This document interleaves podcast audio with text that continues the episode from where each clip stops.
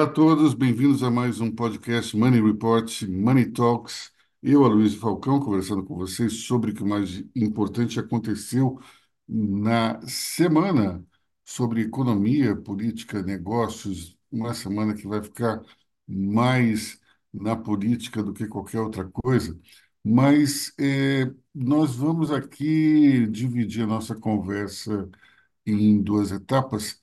A de hoje nós vamos falar mais sobre a investigação que deflagrou uma grande operação na semana envolvendo suspeita de golpe de Estado. Nós estamos aqui com o nosso editor-chefe André Vargas, os editores Lorena Giron e Rodrigo Dias, e vamos começar é, justamente pela, por uma dúvida que me assola aqui.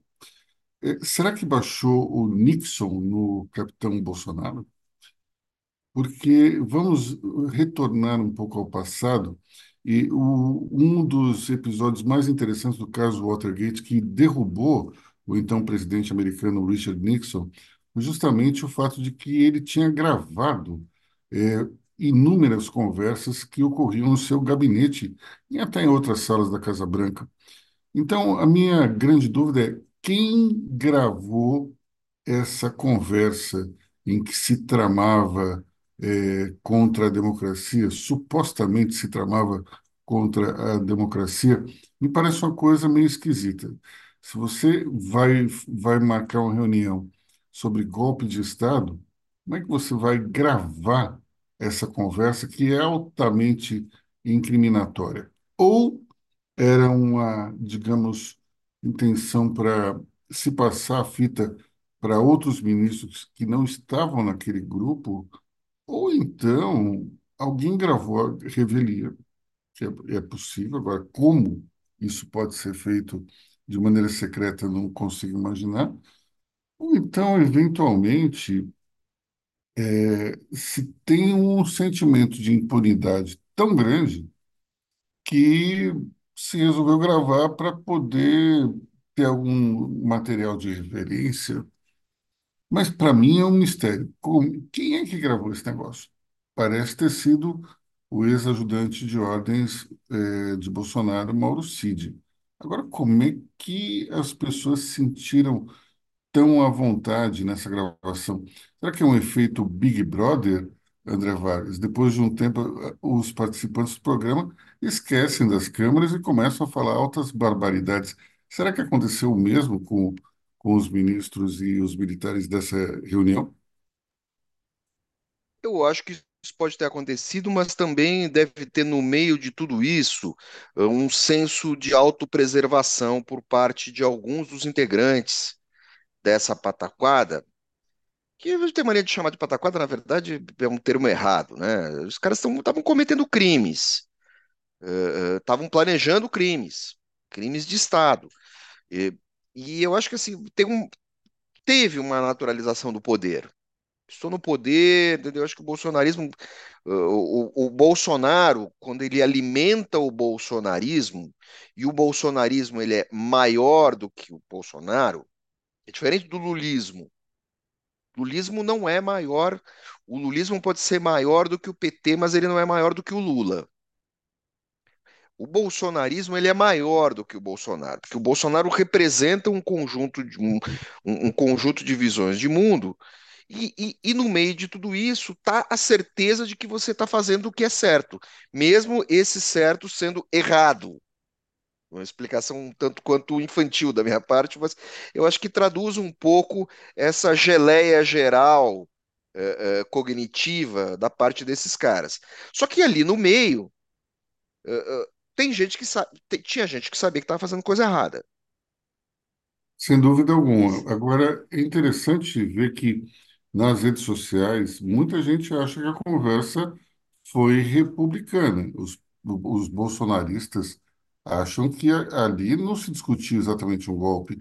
Porque se você eh, analisar ao pé da letra, tirando talvez a frase do general Augusto Heleno, que eu acho que é muito emblemática, a, a conversa do Bolsonaro fica oscilando entre a pataquada e a teoria da conspiração.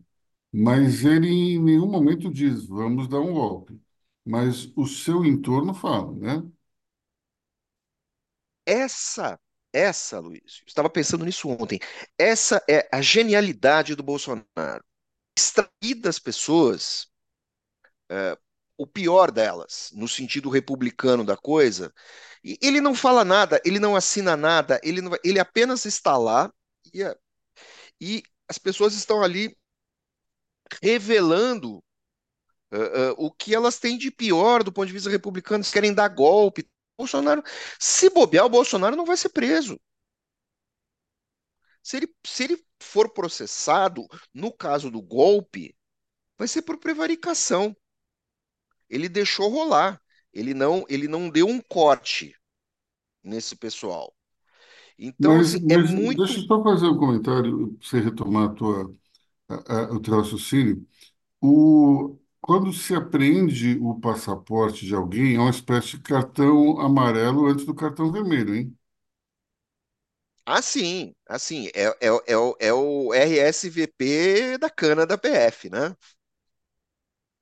Pois é, então, Mas assim, eu então tô, eu eu não tô sei se está tão. Eu acho que existe, pela primeira vez, eu acho que nos últimos meses, eu acho que existe uma possibilidade concreta de o Bolsonaro ser preso, porque é, uma coisa é o crime em si. Eu, eu agi, é, no sentido de eu tentei roubar um banco com a arma na mão. Outra coisa é eu me reuni para planejar um assalto à mão armada. Isso também é crime. Esse é o detalhe. Lorena, É, só queria lembrar que, assim, o Bolsonaro, ok, ele não falou vamos fazer um golpe. O que, que ele falou? Ele, ele falou para os ministros atuarem antes das eleições, porque depois das eleições seria um. vai ter um caos no Brasil. Então, os ministros teriam que questionar o sistema eleitoral antes. Isso, isso já deixa bem claro as intenções dele, né? E o que eu achei muito, muito, achei o destaque assim do vídeo foi ele falar: todos aqui têm uma inteligência bem acima da média, né? Enquanto ele gravava um vídeo, gravava as próprias provas para o que eu via que ele ia enviar para as pessoas que faltaram. É, então, assim, é realmente sem cuidado nenhum. A, a, quando, quando, a gente vê que não tem cuidado, a gente pensa, ah, então ele não está com medo, né? Então ele está tranquilo, mas assim, vocês estão subestimando a capacidade da, do eu não sei Bolsonaro. se é uma, uma questão de amadorismo ou se é uma sensação de impunidade muito grande. Agora, vamos Uhum. imaginar o seguinte: você é uma pessoa que teve uma conversa que, com teor golpista. Vamos supor, vamos admitir que não houve, digamos, ah, uma, uma tentativa de se planejar um golpe, mas uma conversa meio que assim, eh, difusa que entra nessa seara. Ora, desde que começou o governo Lula e o STF começou a, a emparedar Bolsonaro, estava na cara que alguma coisa acontecer. Ninguém parou para pensar. Eu tenho um vídeo gravado lá atrás em que a gente falava abertamente sobre a possibilidade de melar o jogo antes das eleições e ninguém fez nada para apagar esse vídeo. Eu não consigo entender como é que pode um amadorismo desses. Mas isso não é uma não foi um excesso de confiança por militar, digamos assim, porque assim, né? Só fazer um adendo aí até no que a Lorena falou. O, essa gravação é do Mauro Cid, é, é do dia 5 de julho. É, o Mauro Cid já tem uma delação homologada pelo STF. Dia 5 de julho de 2022, na semana do dia 5, o Datafolha tinha dado uma, uma, uma pesquisa com Lula com 53% dos votos válidos, primeiro turno, ou seja, é, é, levando a eleição no primeiro turno. Então, assim, é, o que a- o que o pessoal do núcleo bolsonarista fala, que foi um tom, um tom, essa reunião foi um tom totalmente amistoso, isso é uma grande mentira. É, foi um- era um tom deses- desesperador, era uma semana extremamente turbulenta, é, e que a, ouvir, não, não dá para brigar contra o vídeo, né? É, o Bolsonaro fala cla- claramente. é, que, que tinha que tomar uma providência antes das eleições, porque depois ia ser impossível. E, e, e outra coisa também, né? É, Mauro Cid, ele gravou esse vídeo e provavelmente deve ter outros. Assim como aqueles vários outros vídeos que viralizaram por falar um monte de palavrão, é, aquelas reuniões que teve até problema interno é, é, da Casa Civil para que esses vídeos não vazem novamente. Então, assim, é, é, é, parecia a casa da mãe Joana mesmo. Lorena. Inclusive, eu acho que o 8 de janeiro foi a hora do desespero, né? Eles, eles não conseguiram tomar, fazer nada, não provar nada, e aí a quebradeira foi esse último recurso. Então, mas o problema é que deu efeito contrário, né? Não é bem o que eles queriam. E provavelmente ocorreu aquilo ali, né? Eu não falei que ia dar nisso? É. Mas existem indícios, conversas em, em, plataformas bolsonaristas com uma turma defendendo o 8 de janeiro e uma turma dizendo que ia dar errado porque era muito tarde. Mas não é, é gente da militância, certo? Tem uma turma que diz que vai dar errado e diz que se der errado não seremos perdoados. Eu, encontrei essas conversas. Agora tem um detalhe, né? É, você tem todas essas teorias, e aí eu vou cometer um, um pequeno cabotinismo da, da, da, minha parte aqui. É, é, é de janeiro para fevereiro, escrevi um artiguete em Money, dizendo assim, que a resposta para tudo isso estava nos celulares apreendidos. Porque essa turma, ninguém apaga nada. E, de fato, a partir das conversas de celular, você conseguiu rastrear tudo. Uh, o Mauro Cid, ele é um, um, um, um, sumidouro de informação, quer dizer, a partir do Mauro Cid você conseguiu informação sobre o golpe, sobre o rolo, o, o rolo das joias, uh, as campanhas de fake news, uh, a campanha para desacreditar as eleições, e deve ter ali dentro, e o rolo da ABIN. Sendo que o mais curioso é que tem uma conversa do Mauro Cid onde ele admite que eles não encontraram nenhuma falha no sistema das urnas eletrônicas. Então, assim, ele é um. Quer dizer, você conseguiu. Cons é, é, não havia delegação de tarefas. Caiu tudo na mão do Cid. E a delação do Cid, olha que loucura. É, olha, olha, olha como é a esquizofrenia da coisa. É, o advogado do Cid diz que em nenhum momento o Cid delatou os generais. De fato, de fato, em nenhum momento ele delatou, em nenhum momento ele fala mal de oficial general ali. Mas não precisa falar mal. No celular dele está, estão as provas. Será que ele tinha... nunca ouviu falar em mensagens temporárias? Porque se ele tivesse acionado mensagem temporária, nada disso teria acontecido. Pessoal, eu fico impressionado com o, a falta de capacidade desses caras.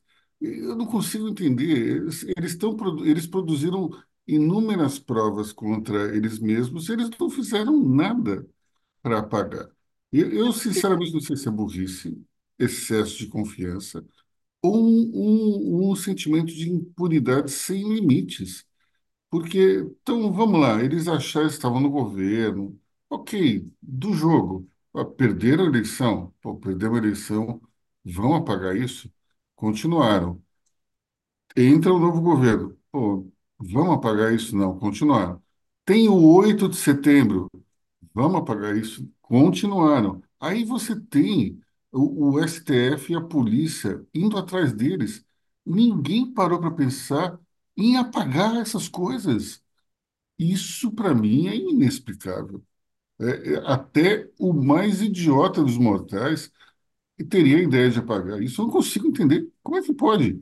Eu acho até que, do ponto de vista republicano, isso é fantástico, porque você consegue mostrar as entranhas de todo esse processo. É como você, já imaginou como é que seria no, no, no Senado romano antes eh, que César fosse eh, esfaqueado, o que o WhatsApp desses senadores não diria se existisse essa tecnologia na época? Enfim, é, é um negócio inacreditável. Assim, como é que eles não apagaram isso?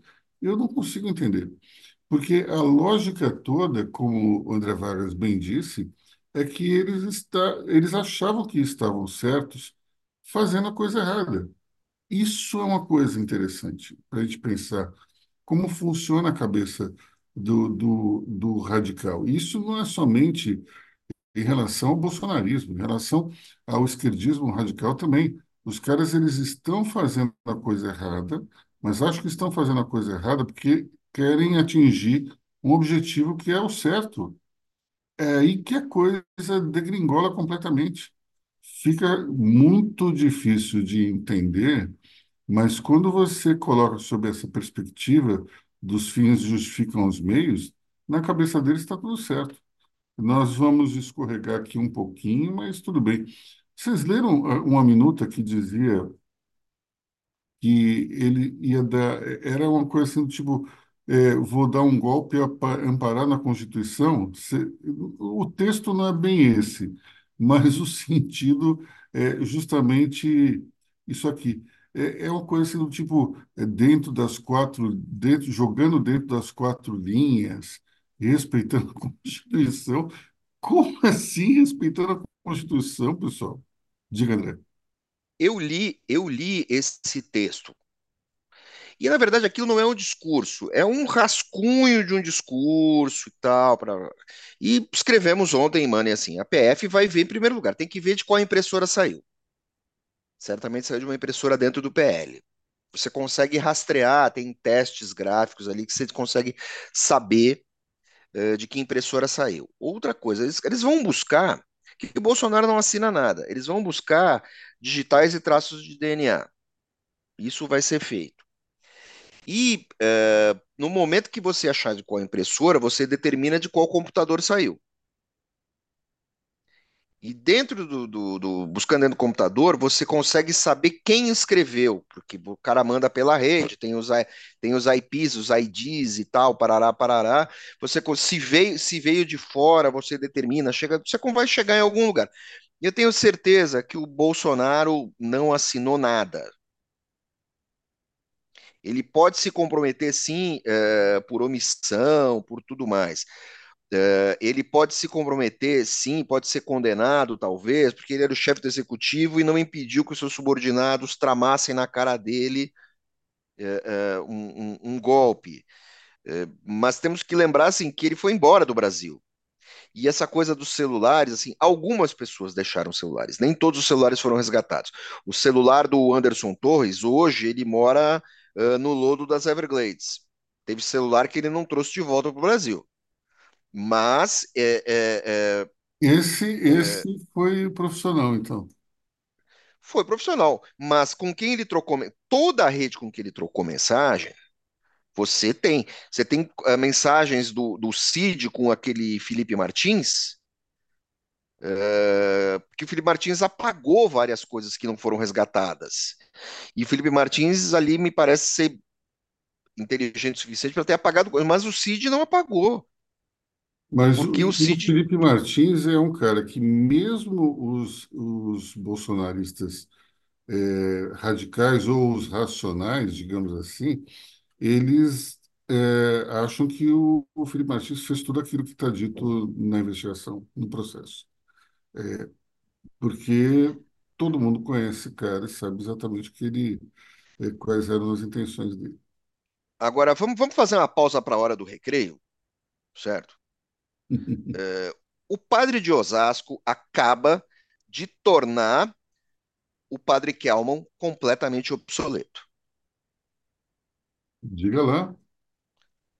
De repente, no núcleo jurídico, no núcleo jurídico que tenta dar um golpe constitucional baseado em artigos, uma- eh, baseados em artigos que não existem na Constituição brasileira, você tem um padre dando assessoramento jurídico, um padre de uma paróquia lá do Cafundó de Osasco.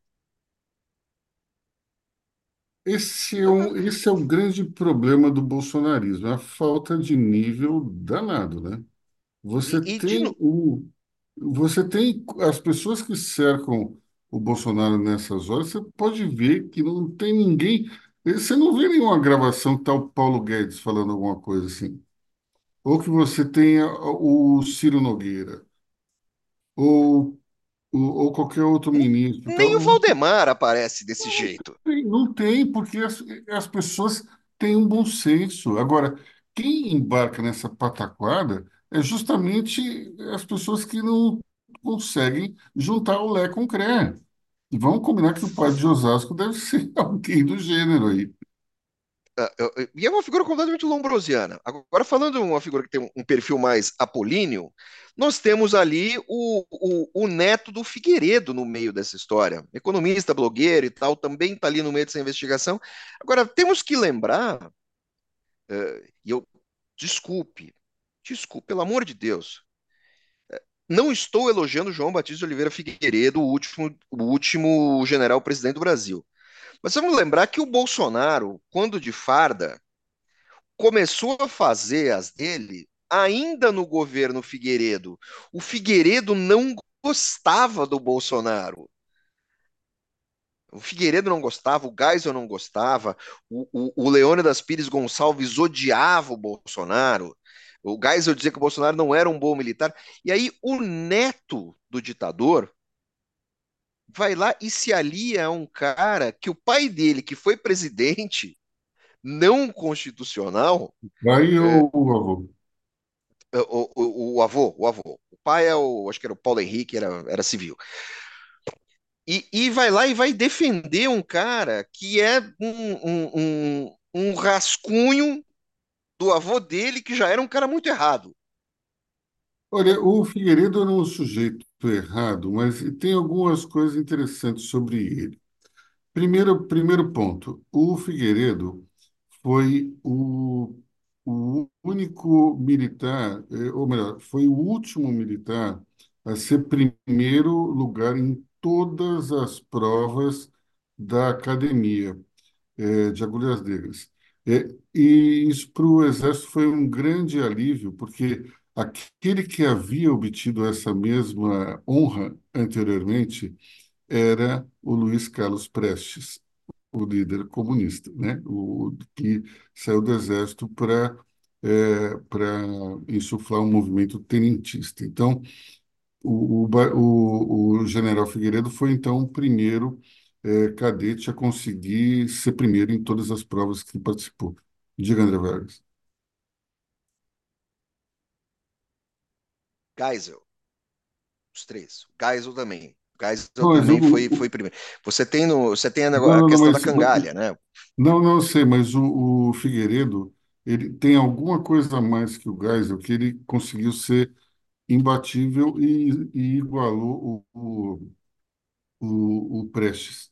Mas o, o ponto para mim é o seguinte: o Figueiredo ele é da cavalaria. A cavalaria se é uma arma que se orgulha desse comportamento rústico e aquela coisa de falar, de ter aquele jeitão bronco. É, então, o, não se sabe até que ponto a cavalaria mudou Figueiredo. Figueiredo é, já tinha esse tipo de comportamento, mas o fato é que é, não se é general de cavalaria sem ser daquele jeito. É, é uma coisa meio que atávica à arma.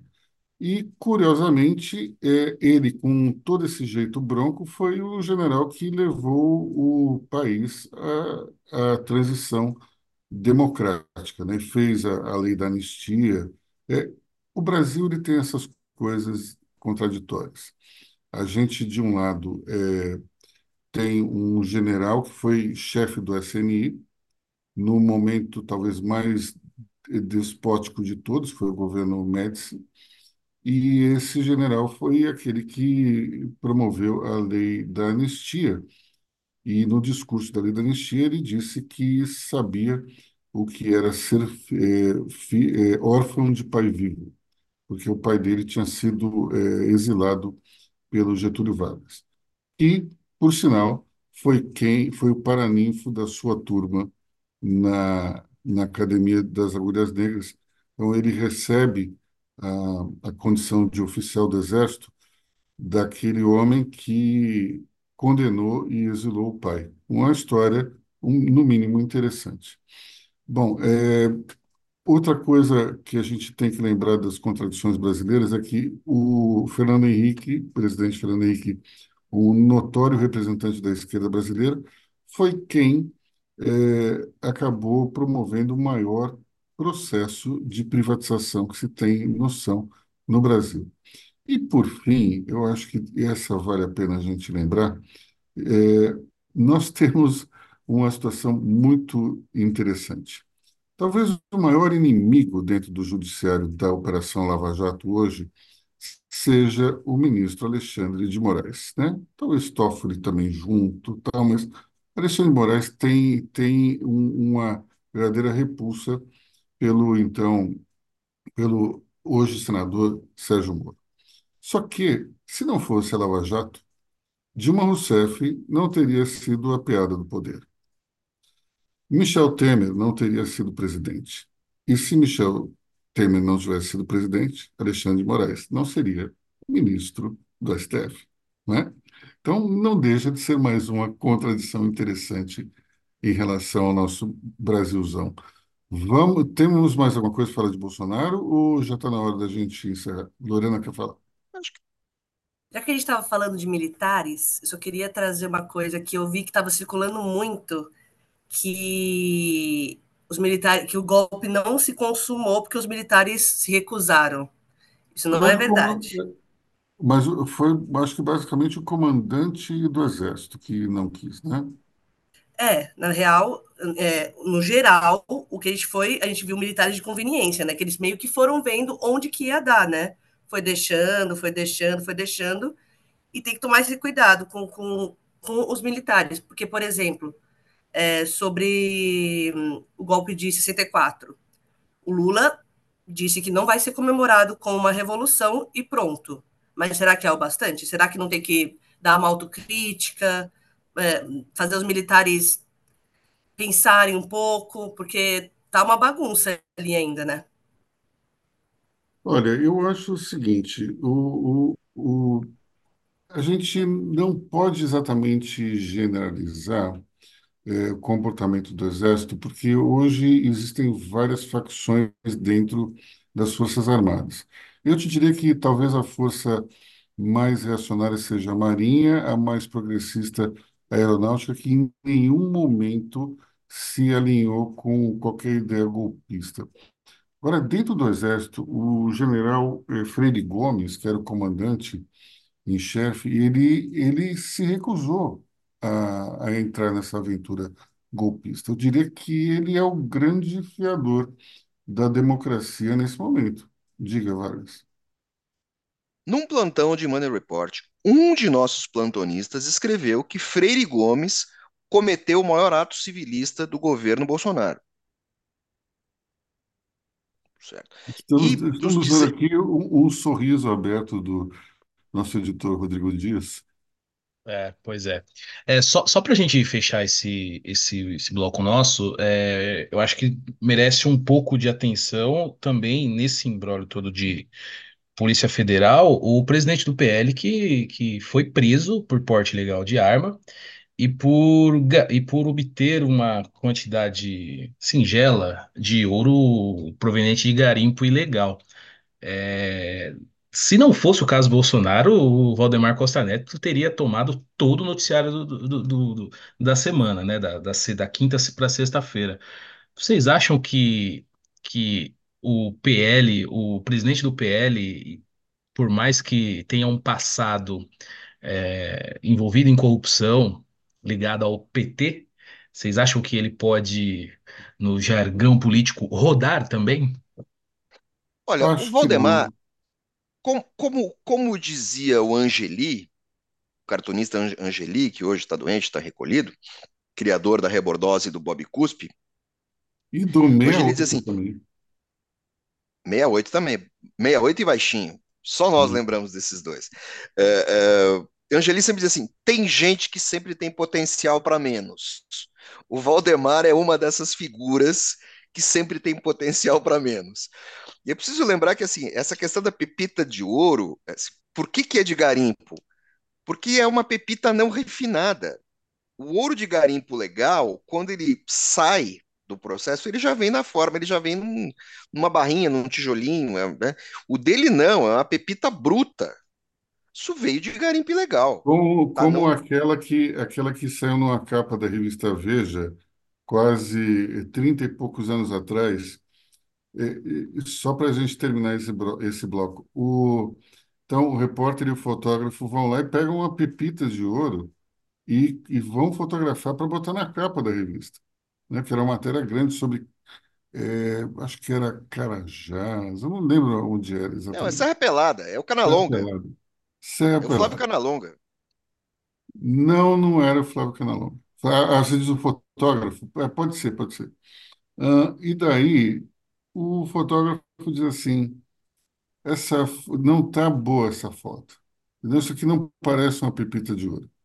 Então o repórter tem a ideia de comprar um Color Jet dourado e pintar a pepita de dourado. E aí a foto foi tirada. Que maravilha. Ah, Ainda, naquele tempo não tinha Photoshop para dar um jeito nisso, né? Que beleza. Essa foto é do Flávio Canalonga. É, o Flávio faleceu faz uns 15 anos, é meu amigo, o segundo, um dos dois fotógrafos muito experientes quando eu era foca, que com quem eu trabalhei. Viajei com Canalonga, fomos para a Amazônia, fomos para Recife, fizemos de um monte de matéria juntos, eh, de 1993 a 1998. E o Flávio Canalonga era capaz de fazer essas pataquadas engraçadíssimas, e ele é o sujeito, um dos caras que registra o formigueiro de Serra Pelada porque ninguém dava nada para Serra Pelada e mandam ele para lá e ele estava sem trabalho e pegou, ele pegou uma empreitada ruim. Ele viveu das fotos de Serra Pelada por um ano, por causa da, das licenças de fotografia. Eu trabalhei com o Canalonga também um bom tempo. Era uma grande figura, viu? Um sujeito espetacular, divertidíssimo. Uma pena que não está mais entre nós. Bom, vamos então encerrar o nosso podcast desse sábado. Olha, pessoal, grande carnaval aí para vocês, que todo mundo aproveite bastante. Eu que não gosto de carnaval, de desfile, prometo aproveitar também bastante. Tchau para vocês e até amanhã com a nossa segunda parte do podcast. Pessoal, tchau. Domingo eu vou sossegar. Segunda-feira estarei de plantão. E terça-feira eu vou chutar o balde. Um abraço a todos. Bom final de semana a todos e até a próxima. Bom carnaval, pessoal. Até a próxima. thank you